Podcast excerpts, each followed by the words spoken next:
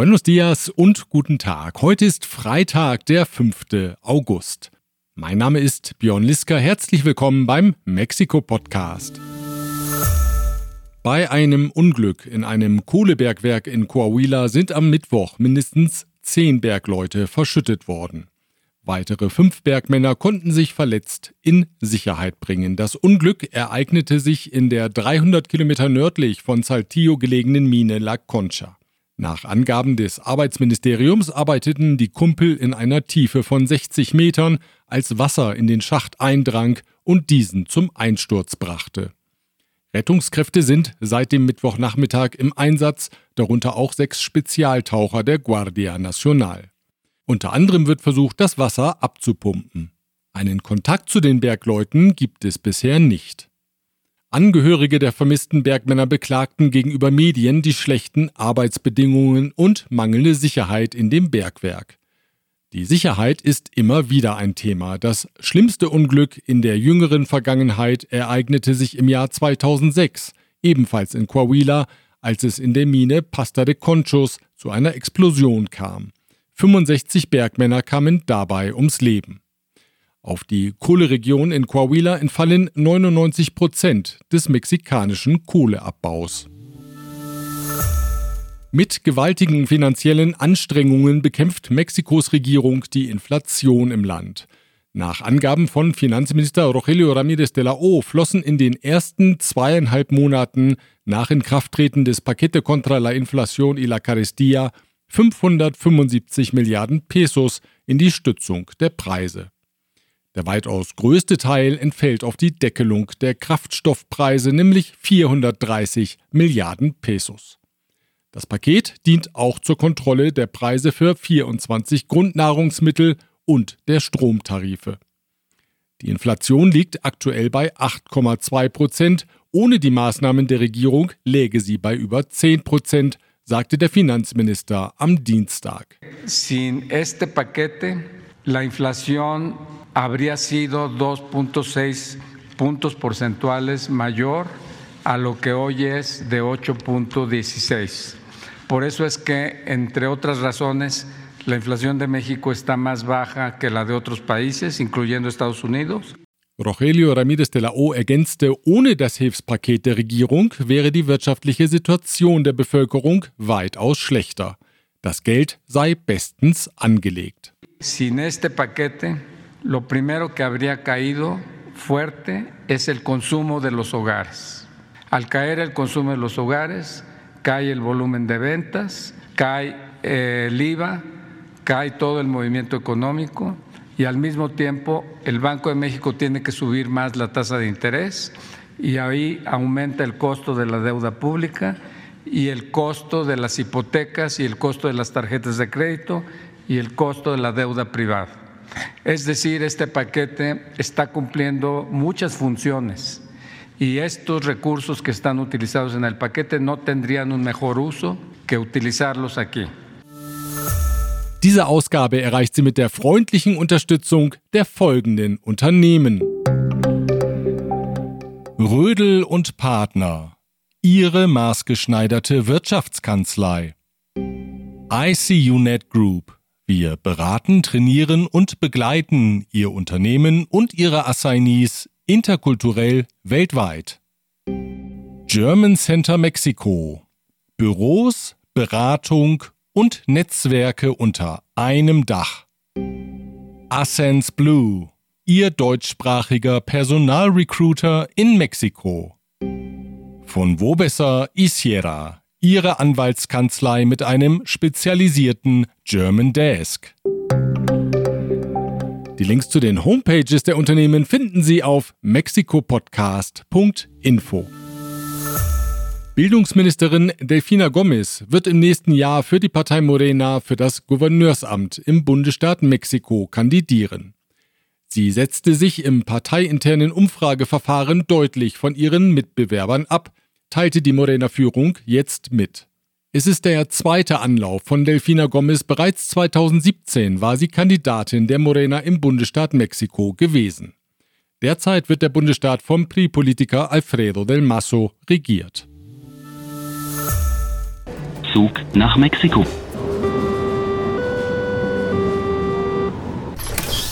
Einsteigen bitte. So klingt ein kleines Fragment aus dem Video, mit dem das Goethe-Institut auf sein nunmehr 21. Cinefest hinweist, das vom 10. bis zum 21. August in Mexiko-Stadt wieder deutsches Kino zeigt. Zu sehen sind die Filme im Goethe-Institut selbst, in der Cineteca Nacional im Cinepolis Diana, dem Cine Tonalá und online auf Goethe on Demand. Anschließend werden einige der Filme in mehreren Bundesstaaten zu sehen sein. Unterstützt wird die Filmwoche vom Kulturpatronat der deutschen Industrie in Mexiko und besonders vom Unternehmen Evonik. Darüber, was uns bei dieser Filmwoche erwartet, spreche ich jetzt mit Rudolf de Bay. Er ist der Direktor des Goethe-Instituts in Mexiko. Herr de Bay, was erwartet uns bei der diesjährigen deutschen Filmwoche? Es erwartet uns eine großartige Eröffnung am 10. August, Mittwochabend um 19.30 Uhr im Teatro de la Ciudad Esperanza Iris. Nosferatu, eine Sinfonie des Grauens von Murnau, hatte 1922 in Deutschland die Premiere, 100 Jahre später hier in Mexiko mit einer Vertonung von Silverio der auch bekannt ist als Daniel Ledde, ein Performancekünstler, Musiker, Komponist, der eigens für diese Eröffnung eine Komposition anfertigt. Wir haben den bekannten Mix an Dokumentarfilmen, Kinderfilmen, Jugendfilmen, Spielfilmen und alle sind dazu herzlich eingeladen. Sagen Sie doch mal, worauf freuen Sie sich denn ganz besonders in diesem Jahr? Ich freue mich auf eine Doku, die wir haben zu den Panama Papers. Und wir haben einen Journalisten, Josef Pojulski, der aus Venezuela, aus einer deutschen Familie stammt, selbst mitgearbeitet hat und der im Gespräch anschließend bei uns im Goethe-Institut ist die Aufführung mit dabei sein wird und für Fragen, Diskussionen zur Verfügung stellt. Das andere ist, wir müssen natürlich jetzt in knapper Zuwendung auch sehen, dass wir selbst jenseits der Hilfe, die wir vom Patronat der Industrie erfahren, jenseits der Hilfe, die wir auch von Evonik erfahren, dass wir Eigeneinnahmen kreieren und wir machen eine sogenannte Closing Night am Samstag, den 20. August, wo wir den Kassenfüller Deutschlands Kino 2021 Nightlife zeigen. Und anschließend haben wir eine Party bei uns auf dem Hof aus der Serie Herzflimmern, wo wir elektronische Musik aus Mexiko und aus Deutschland präsentieren werden. Also erst Nightlife im Kino, dann Nightlife bei uns im Estacionamento. Lassen Sie uns die Gelegenheit nutzen und auch einen Blick auf die Sprachkurse werfen. Wie viele Mexikaner lernen derzeit eigentlich Deutsch am Goethe-Institut Mexiko? Zurzeit sind es knapp 1100. Wir haben muss man leider sagen. Ich habe mir die Zahlen angeschaut im Vergleich zu 19. Wir haben ein Minus von 30, 35 Prozent. Das ist natürlich bedauerlich, aber die wirtschaftliche Situation ist nun mal, wie sie ist. Wir sind aber jetzt optimistisch, insofern, als dass wir wieder verstärkt präsentiell anbieten können, was wir natürlich in der Pandemie nicht so haben tun können.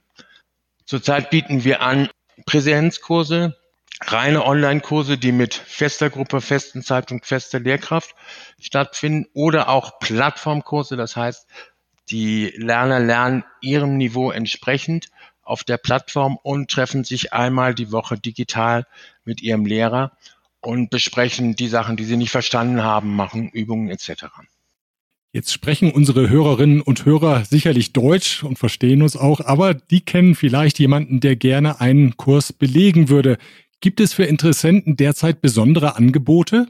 Besondere Angebote im Sinne von Preisnachlässen oder so haben wir derzeit nicht. Aber was wir Ihnen anbieten können, ist Deutschkurse, Deutschprüfungen, Zertifikatsprüfungen auf allen Niveaustufen und das alles von Montag bis Freitag, 7 Uhr bis 21 Uhr oder am Wochenende zu reduzierten Zeiten, sowohl samstags wie sonntags.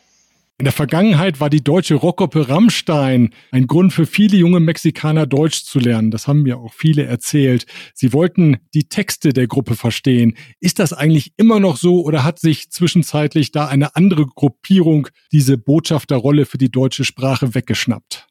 Nee, nee. Die starke Gruppe war Rammstein und ist es bei einigen immer noch. Wenn man jetzt nach der Motivation fragt, würde ich sagen, ist etwas anderes in den Vordergrund getreten, nämlich Arbeit.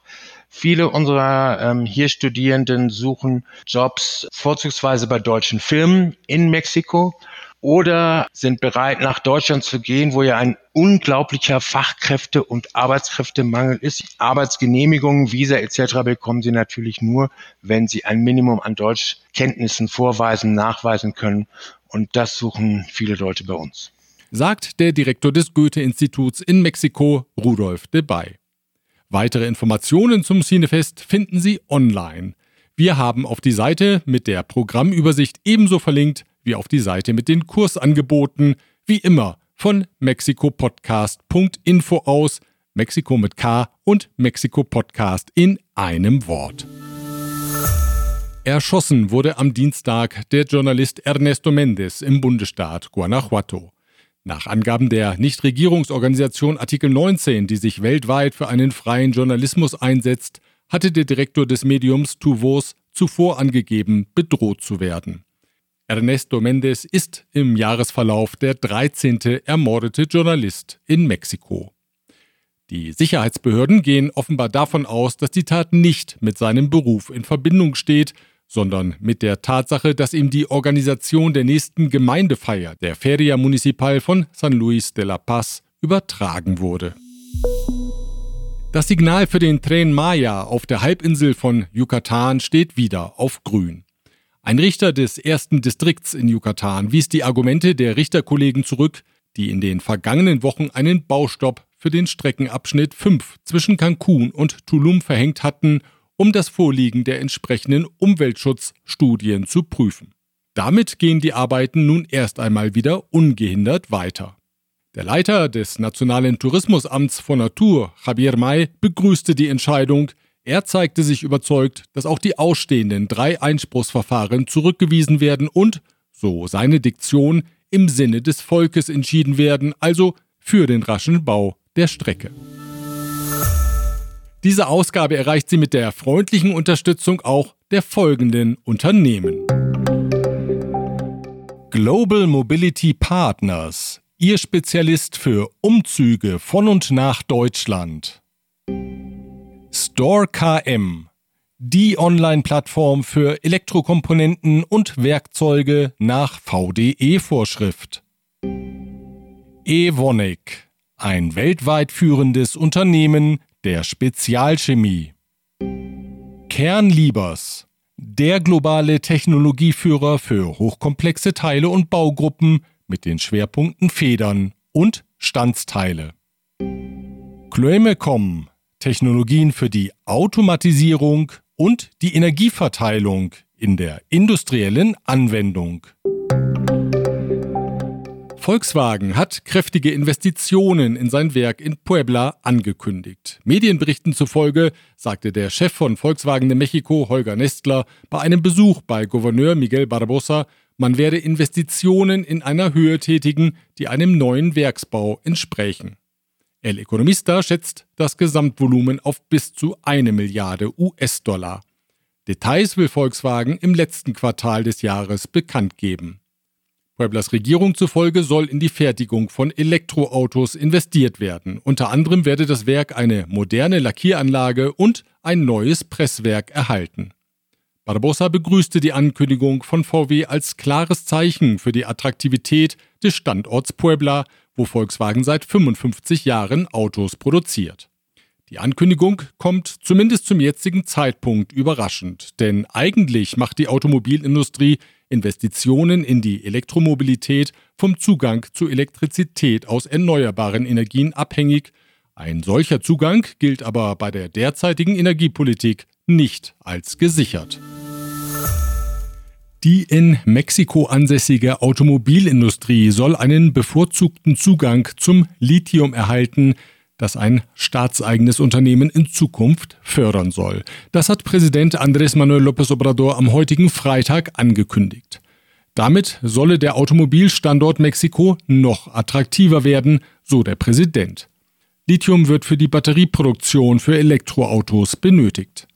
Angaben dazu, wann ein solches staatseigenes Unternehmen möglicherweise mit der Förderung beginnen kann, machte der Präsident nicht.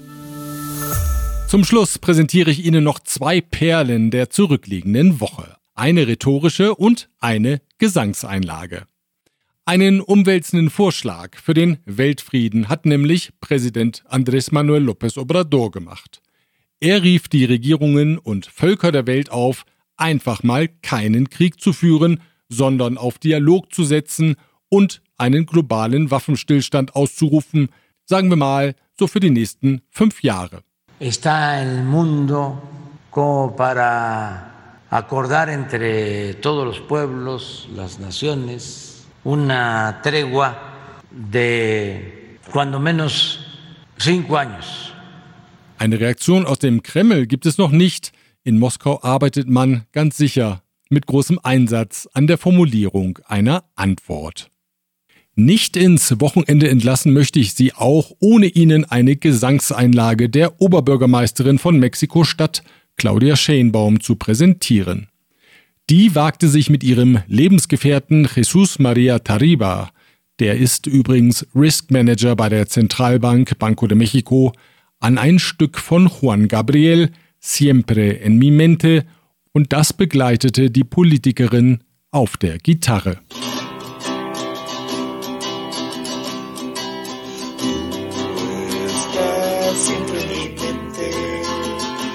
pienso en ti ahora cada instante. ¿Cómo quieres tú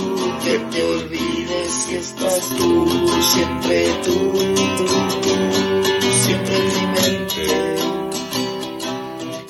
was meinen unsere Chefkritiker dazu? Je älter ich werde, umso mehr lerne ich gute Musik zu schätzen. Was hat denn das mit dem zu tun, was wir gerade hören? Nichts, ich habe nur gedacht, ich erwähne es mal. Na gut, Waldorf und Stadler aus der Muppet Show, die haben natürlich immer was zu meckern. Ich dagegen finde es gut, dass sich Claudia Schenbaum der Politik widmet und nicht der Musik. Ich wünsche Ihnen ein Wochenende voller harmonischer Klänge. Wir hören uns wieder am nächsten Freitag, wenn Sie mögen. Bis dahin.